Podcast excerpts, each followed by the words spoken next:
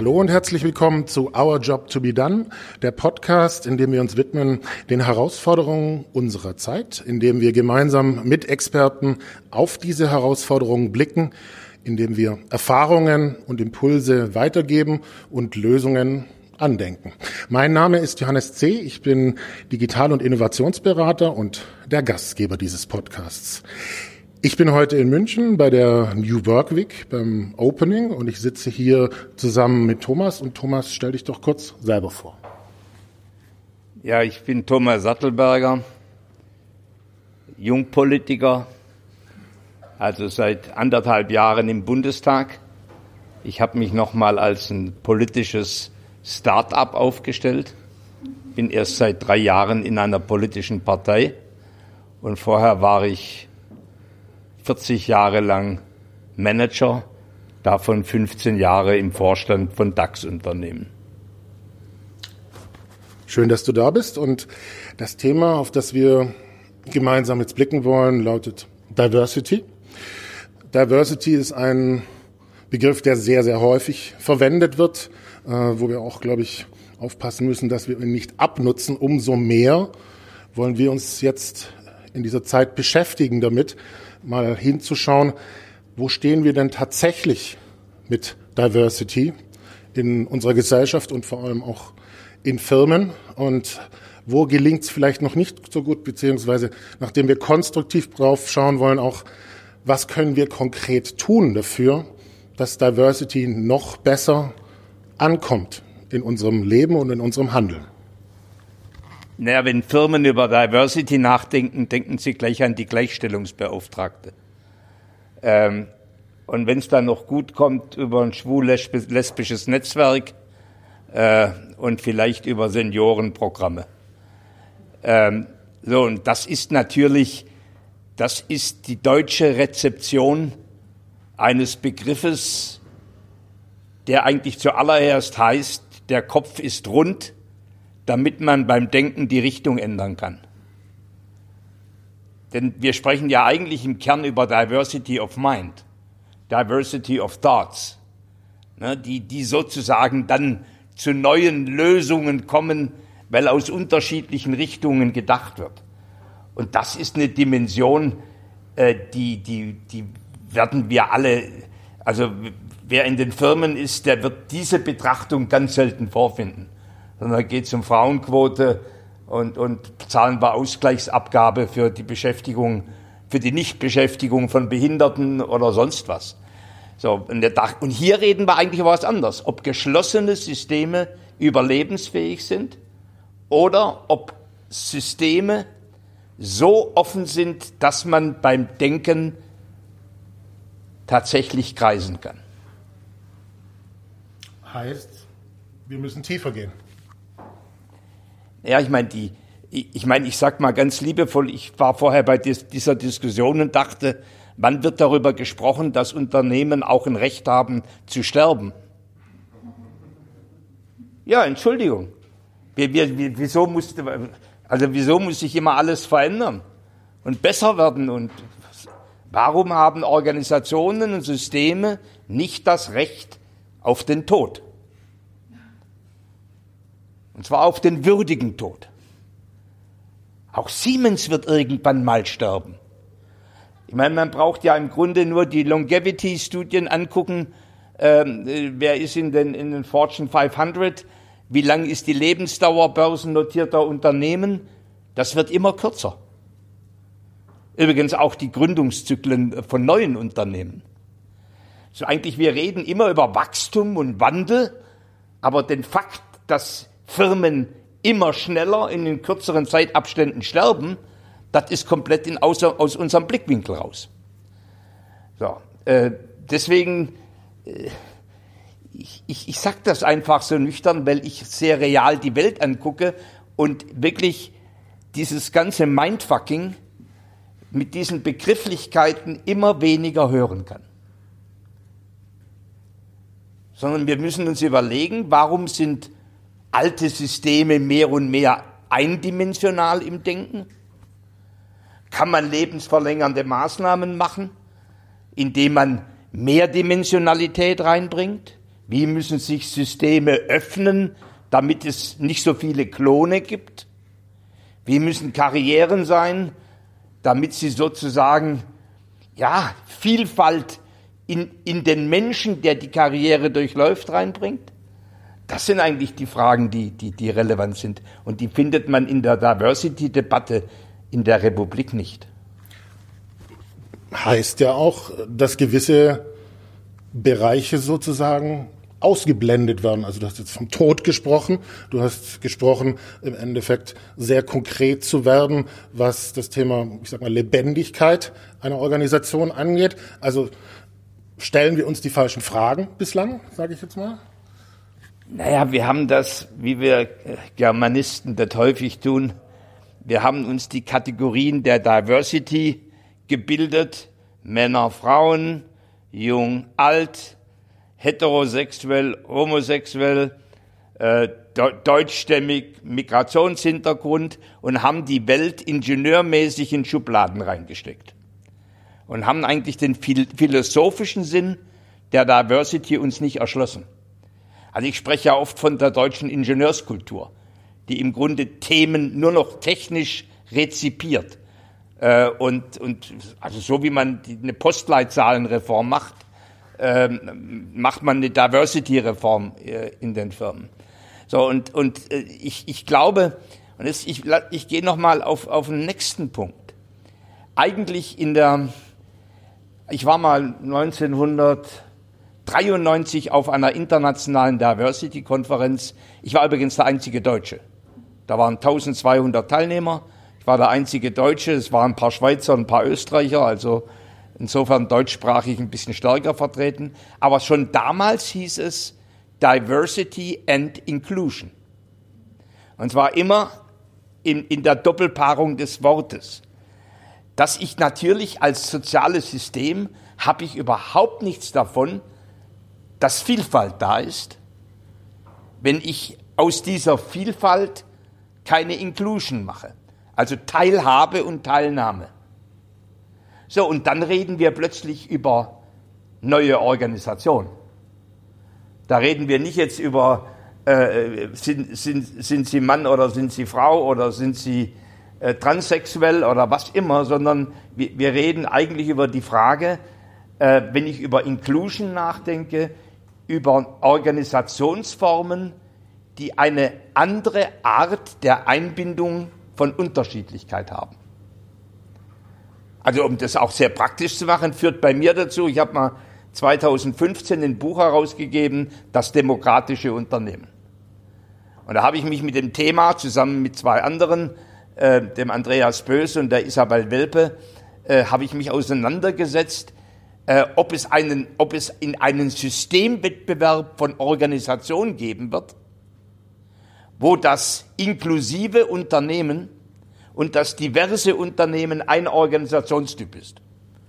Da gibt es dann noch die Vampirorganisationen, dann gibt es die Söldnerorganisationen, dann gibt es den patriarchalischen Mittelstand und dann gibt es die, die, die, die, ja, die, ah, was, ja, diese Internetgiganten, die sind ja so eine Mischung aus feudal und basisdemokratisch, also sehr spitz oben und dann sehr demokratisch im, im Personalbauch. Ähm, so, und, und, da war, war für mich die Frage, also Diversity Inclusion, führt das eigentlich zu einer Debatte über neue Organisation? Denn denn wir, wir, wir müssen ja im Grunde, ich sage es mal relativ simpel, wir diskutieren ja auch über New Enterprise und wir diskutieren über Innovation. New Products and Services and Business Models.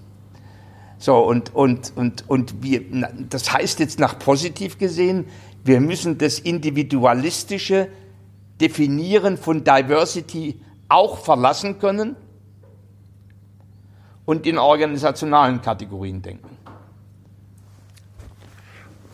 Passend dazu, weil du auch gesagt hast, wir haben uns unsere eigenen Kategorien geschaffen, wie man das eben so macht. Ähm, was könnte denn ein Antrieb, ein Warum für ein Unternehmen sein, sozusagen genau auf diese integrierende Ebene zu gehen, also genau das, was fehlt, zu machen.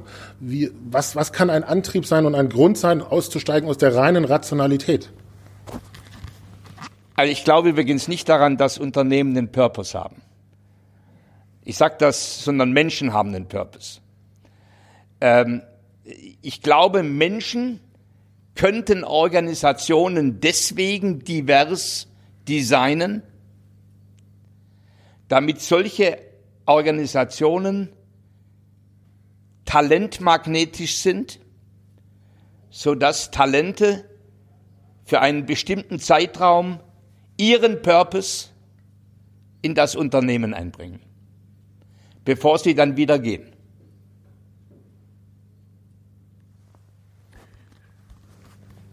Heißt im Endeffekt auch vom Verständnis her, bis sie wieder gehen, dass das auf Zeit auch ist, passend zu dem Thema Tod, was du gesagt hast. Ja, ich meine, ich sag mal simpel, äh, ich meine, ich war Personalchef bei Conti und bei Telekom und nat natürlich träumen wir Topmanager, äh, äh, dass wir Organisationen haben, die den Menschen von der Wiege bis zur Bahre bei uns beherbergen. Ähm, und also solange, solange er leistungsfähig ist, ähm, solange er leistungsfähig ist. Aber in Fakt hat heute schon jeder deutsche Arbeitnehmer im Durchschnitt dreieinhalb unterschiedliche Arbeitgeber in seinem Leben. Und äh, amerikanische Arbeitnehmerinnen und Arbeitnehmer haben siebeneinhalb bis acht unterschiedliche Arbeitgeberinnen und Arbeitgeber. Also die Fiktion, man würde bei Daimler beginnen, dann langsam einen Stern auf der Stirn bekommen und dann mit dem Stern in Rente gehen, das ist ein aussterbendes Modell. Schon lange. Sondern eigentlich, wir reden ja eigentlich, sag mal, wenn ich über Karrieren rede, da sind es über die Karrieren von Menschen, die hoffentlich selbstbewusst mal Freelancer sind, mal abhängig beschäftigt, welch gräusliches Wort, äh, mal Unternehmerin, mal Berater, wie auch immer, und in, sozusagen als sich selber über, über den Lauf des Lebens ein diverses Portfolio an Erfahrungen sammeln. Na, das, also ich habe ein Modell in meinem Kopf, das heißt, äh, in der digitalen Ökonomie äh, ist, ist der Mensch im wahrsten Sinne sein eigener Talentunternehmer. So, und dann sind Organisationen, eigentlich nur noch organisatorische Hüllen, in denen man Vorhaben bewältigt. Eigentlich ähnlich, ähnlich der Produktion eines Films. Schönes Bild. Du hast gerade vorher gesagt, du warst auf dieser Konferenz im Ausland, du warst der einzige Deutsche. Mir persönlich geht das auch so, dass ich viel auf international unterwegs bin und ich diesen internationalen Austausch sehr liebe, ja. Gleichzeitig habe ich passend zu dem, was du gesagt hast, was wir für Kategorien haben, ähm, was Diversity angeht, über dieses ähm, homosexuell ähm, Thema, über äh, die Kategorie Alter und so weiter. Also ich habe manchmal den Eindruck, dass wir Deutschen, und du darfst mich gerne korrigieren, aber dass gerade wir Deutschen uns in diesem internationalen Austausch manchmal eher schwer tun weil wir diskutieren Diversity in uralten Organisationen. Wir haben nicht verstanden, falls es überhaupt gelingt, Fragezeichen, dass etablierte Organisationen sich tatsächlich nachhaltig transformieren.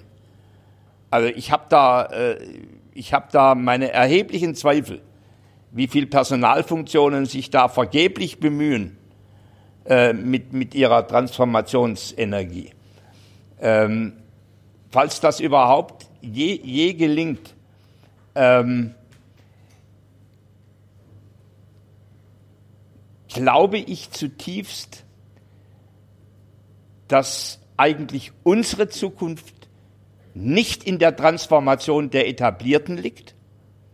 Das ist lebensverlängernd und beschäftigungsverlängernd sondern im Kern in der Gründung neuer Ventures. Punkt. Und, äh, und, und wenn man jetzt schaut, äh, da, da kann ich sehr politisch werden, ähm, ich habe mir mal allein angeguckt, was in die sogenannte Informations- und Kommunikationstechnologie in den letzten 20 Jahren, an wen das Geld ging, der staatlichen Förderung. Das geht zu 92 Prozent an die großen Unternehmen und an die Max Planck und Fraunhofers. Und in Asien wird der Innovation nicht in Max Planck und Fraunhofer gedacht, sondern in neuen Ventures. Also in, in, in neuen Strukturen, wo geniale Menschen oder innovative Menschen Ideen zum Durchbruch und vielleicht wirtschaftlich erfolgreich sind. Aber nicht, nicht in, in, in Forschungsorganisationen, äh, wo man dem Humboldtschen Forschungsideal nachtrauert. So, und, und das, das muss man wirklich, das müssen wir uns überlegen, wo, wo dieses Land dahin will. Außerdem hilft es auch nicht, dass sich ein paar große Unternehmen so einen zoologischen Garten an Startups halten. Du hast gerade gesagt, dass du nicht daran glaubst, dass es gelingen kann ähm, oder dass es sehr, sehr schwierig wird für manche Konzerne, ähm, sich neu zu erfinden, dann vielleicht mal ganz konkret, was könnte denn helfen aus deiner Sicht? Warum soll es denn helfen? Nochmal, ThyssenKrupp hat ein Recht zu sterben.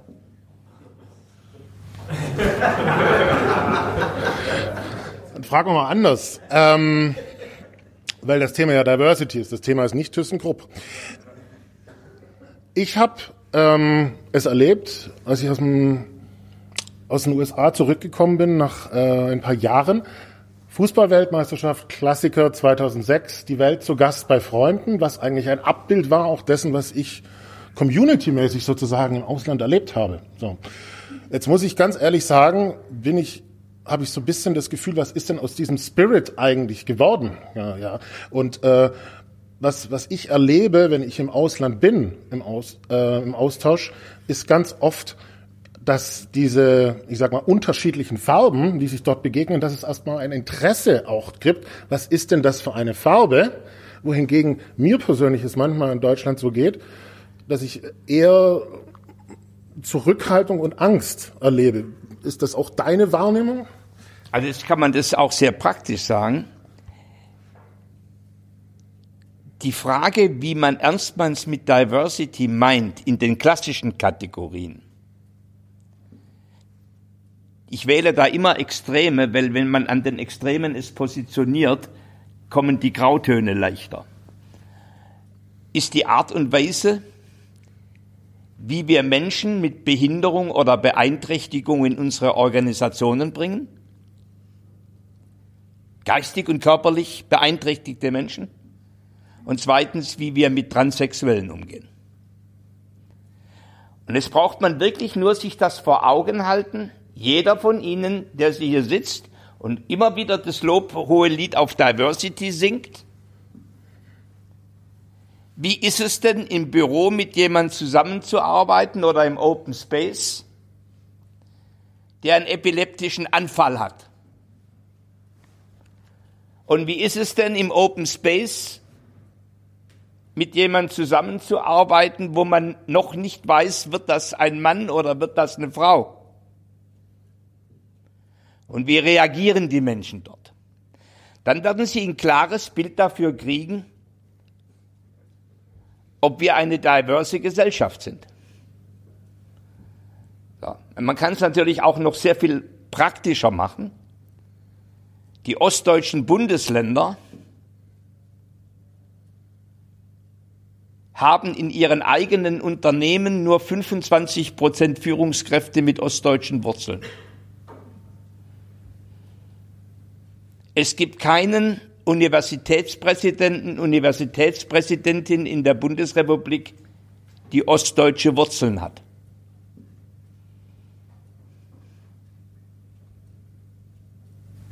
Ist das jetzt Diversity? Jetzt können wir, man kann ein anderes Bild nehmen. Ostdeutschland leidet am meisten unter der Fachkräftelücke. Baden-Württemberg hat 20 Prozent Menschen mit Migrationshintergrund, die ostdeutschen Bundesländer 2,8 Prozent.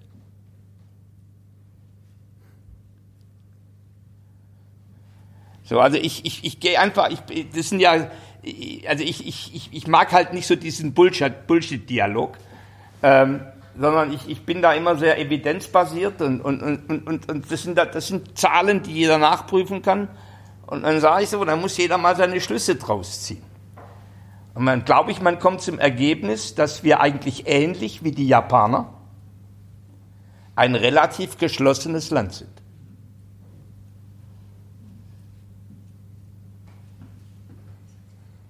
So, und wenn man jetzt dann sagt, es gab mal eine amerikanische äh, Serie, die hieß Genie aus der Flasche.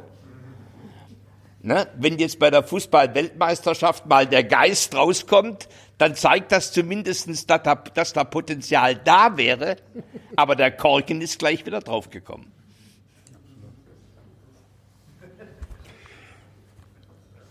Ja, der Korken ist draufgekommen und ich muss sagen, dass mich das auch teilweise wirklich traurig stimmt. Das ist ähm, für mich etwas, wo auch so wie wir heute zusammensitzen und wie wir hier als Menschen zusammensitzen, für mich ist umso wichtiger ist, dann so etwas ganz konkret zu tun, ähm, weil im Endeffekt sonst mir bricht da was auseinander. Ja, jetzt könnte ich nüchtern sagen, es gibt Rise and Fall of Nations. So wie es Rise and Fall of Enterprises gibt. Äh, wir haben das vorher gerade in der Pause kurz diskutiert, dass, dass, dass China nach dem Opiumkrieg viele, viele Jahrzehnte sozusagen eigentlich unbedeutend war. So, und, und, und nach Hunderten von Jahren jetzt wieder beginnt sozusagen aufzubrechen. So, also ich, jetzt, jetzt möglicherweise muss man, möglicherweise muss man halt auch sehr nüchtern sagen, wenn es uns nicht gelingt, uns zu transformieren, und es ist immer einfacher, etwas neu zu starten, als was anders zu verändern, wenn es uns nicht gelingt, dann, dann rutscht diese Nation möglicherweise ins Mittelmaß oder noch schlechter.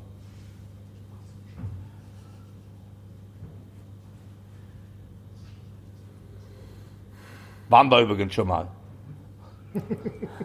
19, also ja, Hitler-Diktatur oder wirtschaftlich gesehen äh, Ende der 80er Jahre. Kranke Mann Europas.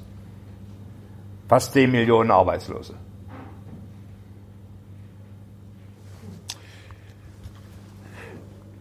Nachdem du jetzt in der Politik bist, wo du ja auch gesagt hast, das ist ein ganz neuer Bereich für dich. Ähm, und ich sag mal, es gibt ja sehr, sehr oft ein Bashing auf die Politiker, die ja. sollen doch das anders machen und so weiter. Was ist denn deine realistische Einschätzung, was die Politik dazu beitragen kann, auch ähm, dass wir diverser werden? Also zuerst mal muss, müssen, müssen glaube ich, auch hier die Freunde hier im Raum verstehen, auch das Politiksystem hat seinen Uber. Nein, weil wir, wir, wir denken ja, alles verändert sich und das Politiksystem ist stabil. Und wenn wir um uns herum gucken, ist Italien, Liga Nord und die fünf Clown-Sterne-Bewegung, äh, die ganzen, die ganzen Benelux-Länder sind die klassischen Parteien hops gegangen. Jetzt kann man vielleicht sagen, in Frankreich, das war glücklich, das ist, das war ja auch, man muss wissen, das waren ja 80 Prozent der Abgeordneten sind rausgeflogen. Und die Macron-Bewegung kam rein. Das war eine disruptive, eine disruptive Attacke auf das politische System. So, und, und, und das muss man einfach im Kopf behalten, dass natürlich das politische System eigentlich nur dann helfen kann und beitragen kann, wenn es selber sich auch transformiert.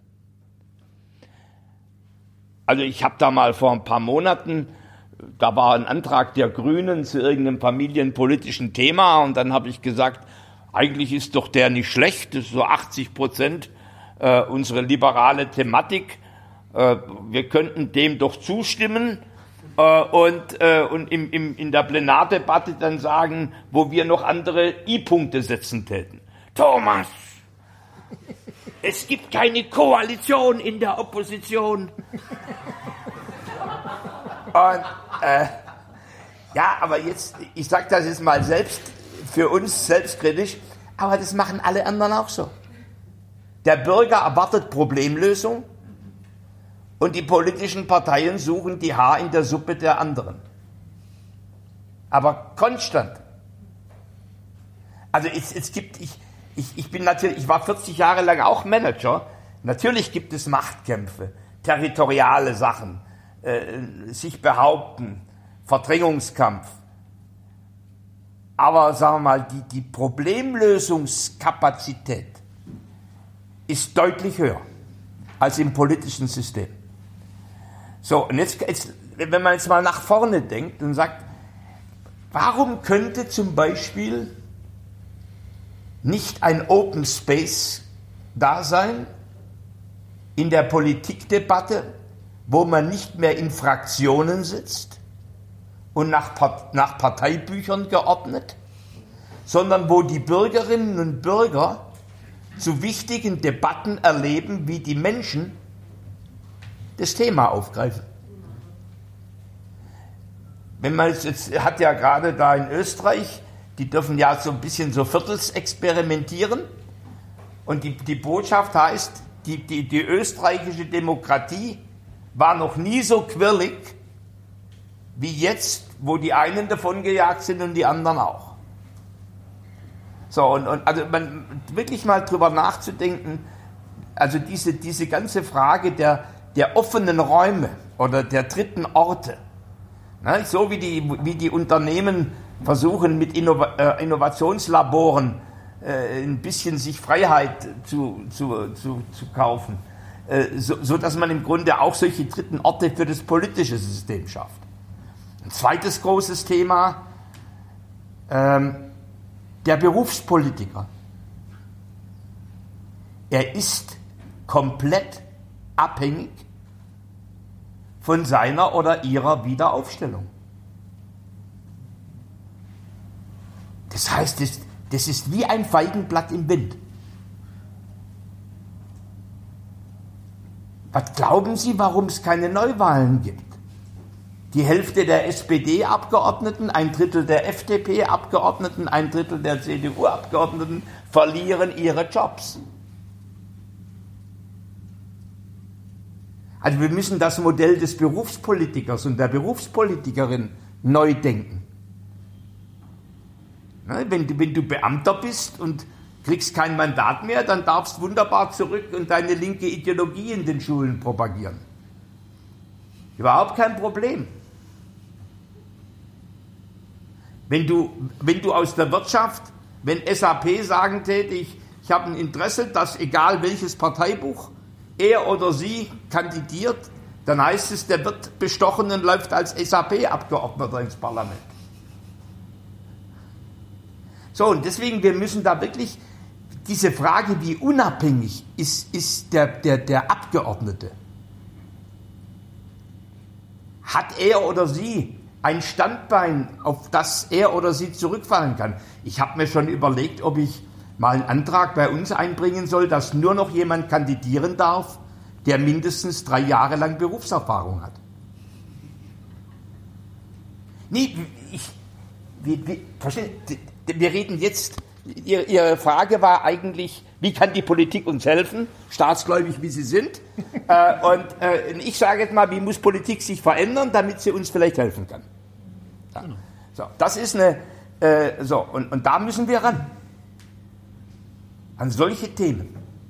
So wie, wir, so wie wir versuchen, Firmen zu transformieren oder wie wir schaffen, eine Neugründung zu skalieren, so müssen wir ran in irgendeiner Form und gucken, dass dieses demokratische System, wir wissen übrigens auch, dass das Arbeiten mit Zufall,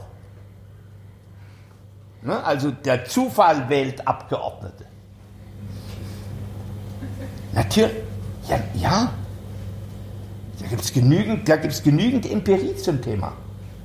Also wir könnten, wir könnten eine zweite Kammer haben von Bürgerinnen und Bürgern, die nach dem Zufallsprinzip ausgewählt sind. Und die gleichen Themen diskutieren wie. Oder 50 Prozent des Bundestags ist sozusagen gewählt wie bisher und 50 Prozent ist ausgelost. Na, also jetzt würde ich das nicht gleich mit dem Bundestag beginnen. Weil ich bin natürlich auch jemand, der, der, der irgendwo schon sagt, wenn es in die Hose geht, muss es ja noch einigermaßen beherrschbar sein. Aber in einem kommunalen Parlament oder in einem Landesparlament, also wenn heute Landesparlamente Diversitätsgesetze verabschieden, die da heißt, es muss immer Mann, Frau, Mann, Frau, Mann, Frau kommen, das dritte Geschlecht gar nicht erst berücksichtigt haben, die, die, die sollten lieber mal experimentieren, wie man neue Modelle der Partizipation macht. So, da ist es, da kann man experimentieren. Also wir brauchen auch Innovationsterritorien für Politik. So, ich beaufschlage Sie, ich weiß, ich, ich, ich, das harte Kost. Aber das sind Erkenntnisse, die ich, ich bin, ich sag's mal ganz simpel, ich habe die Privatisierung der Lufthansa mitgestaltet, die Schuldenkrise der Conti, die Sanierung der Telekom. Ich habe mein ganzes Leben lang unschöne Transformation gemacht. Und dann komme ich in so ein Politiksystem als Außenseiter und schaue mir das an. Ja, und dann, dann entwickle ich sozusagen meine Diagnose und gleichzeitig auch die, die Pillen. Auch ein schönes Bild.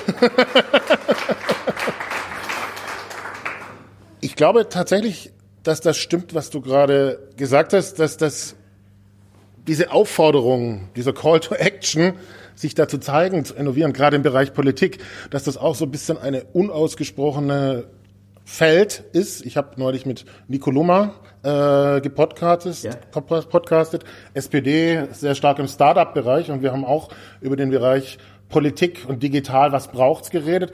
Und er hat sehr, sehr deutlich gesagt, dass jetzt, passend zu dem, was du sagst, jetzt eigentlich genau die ideale Zeit ist, um sich zu zeigen, um rauszugehen und sozusagen, er sagt, er nennt es neue Betriebssysteme, die da entstehen im Endeffekt, sich einzubringen. Ja, also ich meine, natürlich könnte Politik auch ne, neben der eigenen Transformationsaufgabe, also ich, ich sage immer so, wir brauchen in Deutschland 100 Shenzhens. Und ähm, wie komme ich drauf? Wir haben in Deutschland ungefähr 100 industrielle etablierte Cluster. Die, die Akustik in Oldenburg, die, die Kautschuktechnologie in Hannover, die, die, die Feinmechanik im Schwarzwald, die Medizintechnik in Tuttlingen. Das heißt, es sind im Grunde alles industrielle Cluster, die erstens vor der Herausforderung stehen, einen New Space zu definieren, also Industrie 4.0. Zweitens Smart Products und dann so schnell wie möglich Smart Services. Aber aus sich heraus häufig nicht die finanzielle Kraft haben und die, und die, und die Kraft der Digitalos. So, und, und dann ist die interessante Frage, warum sollte ein Nerd drei Tage lang in Tuttlingen arbeiten? Warum sollte ein Wagniskapitalgeber in Tuttlingen investieren? Und warum sollte ein Gründer in Tuttlingen gründen und dort bleiben? So, und, und wenn man die Fragen annähernd löst, dann heißt es, ich brauche attraktive Räume und attraktive Regionen. Da muss es auch eine internationale Schule geben. Da muss es ein gutes medizinisches Versorgungssystem geben. Da gibt es dann Smart Workspaces und auch New Work und Gründung und Kollaboration oder Standalone von Gründung. Und das Ganze um, hat man dann sozusagen regulatorisch befreit. Das heißt, man kann gravierend steuerliche Nachlässe auf Innovationsarbeit erhalten.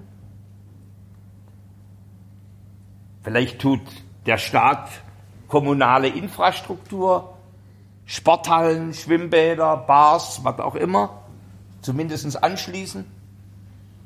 Hilfen geben bei der, bei der Erschließung solcher, sag mal, das, denn du willst ja nicht nur schön arbeiten, du willst ja auch schön leben.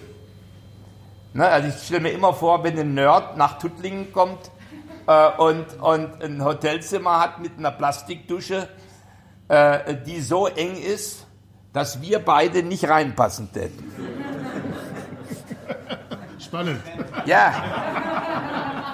Ja, aber nee, das ist ja, nee, wie, wie, warum sollte der drei Tage die Woche Projekt arbeiten in Tuttlingen? Ja, so, also das ist, und das ist so, das ist so die Frage, können wir tatsächlich digitale Freiheitszonen schaffen? So, und, und das hat, also das, damit die, den, der Fokus, der Fokus auf den Gründer oder das etablierte Unternehmen ist notwendig, aber nicht hinreichend. Du brauchst im Grunde das Ökosystem. Ja, und, und, und das müsste man anpacken. Ist aber kein Thema für die Lausitz. Haben wir noch was zu tun? Abrundend gehen wir nochmal zurück. Das Feld, das wir jetzt beackert haben, die Frage, die uns beschäftigt. Ich stelle die Frage einfach nochmal in den Raum, um dann darauf zu gucken, was unser Fazit ist, unsere Summary. Die Frage war, wo stehen wir ganz konkret, was Diversität angeht in unserer Gesellschaft und in Unternehmen und vor allem, was hilft uns wirklich weiter nach vorne zu gehen, dass wir diverser sein können. Also persönlich bin ich davon überzeugt, dass das Rumevangelisieren in etablierten Organisationen nicht hilft sondern dass das eigentlich ist im Kern die Veränderung der, der, der wirtschaftlichen Strukturen ist. So, und das heißt eine Diversifizierung in den Unternehmenstypen. Das heißt eine Diversifizierung, dann sollen halt Regionen, die einen machen Tourismuswirtschaft und die anderen machen Deep Tech. Äh, aber wir müssen im Grunde auch dort eine Vielfalt reinkriegen. Wir können nicht nur von der Gleich, wir können nicht nur von der Gleichwertigkeit der Lebensverhältnisse sprechen im Lande und meinen damit gleichartig. Nein, gleichwertig. Und das heißt halt, dass vielleicht es keinen Sinn macht, in Max-Planck-Institut in die Lausitz zu stecken. So, und, und, äh, aber vielleicht macht was anderes Sinn. Also diese Diversity, das geht bis rein in die Diversity in den Schulen. Ich, ich habe jetzt vor kurzem im Fokus einen Artikel veröffentlicht und habe gesagt, äh, erstens Montessori in das öffentliche Schulsystem und zweitens, wenn es nicht, sich nicht bald ändert, sollen die Firmen ihre eigenen Schulen bauen. Ne? Also auch da die Diversität reinbringen. Raus aus dem Cloning der, der Themen. Und das ist, ähm, und, und, und dann hast du im Grunde nämlich auch Räume, in denen Menschen ihre Diversität entfalten können. So, und dann kommen wir auch weg von der Debatte jung, alt, äh, äh, Migrationshintergrund, kein Migrationshintergrund. Das ist auch eine wichtige Diversitätsdebatte, aber sie geht nicht an den Kern, nämlich der, der Ross Ashby, einer der besten ähm, Kybernetiker, äh, der, hat, der hat es mal folgendermaßen äh, äh, formuliert. If a system is not so rich in variety as the outside world, it will not survive. So, das heißt, wir müssen Systeme schaffen, die, Vari die in ihnen Varietät haben. und damit Überlebensfähigkeit. So, und das ist, das hat mit Schulsystem zu tun, das hat mit Gründungssystem zu tun, das hat äh, mit Politiksystem zu tun. Ne? Das, also da, da, da reden wir eigentlich ganz viel über Systemfragen. Betriebssystem, wie äh, der sagte, und, und, und natürlich nicht die Vernichtung des Alten, sondern neben dem Alten das neue System. Schönes Schlusswort. Ich danke dir vielmals dass du gekommen bist. Ich danke dir für deine sehr offenen Worte. Und bevor wir jetzt ähm, den Dialog einfach öffnen, noch mit euch weiter fortsetzen, ich hoffe, dass wir weiter in Kontakt bleiben. Und ich danke dir vor allem, wie du es vorlebst, über deinen gesamten Weg wirklich so nach außen zu gehen und Dinge zu tun. Danke dir.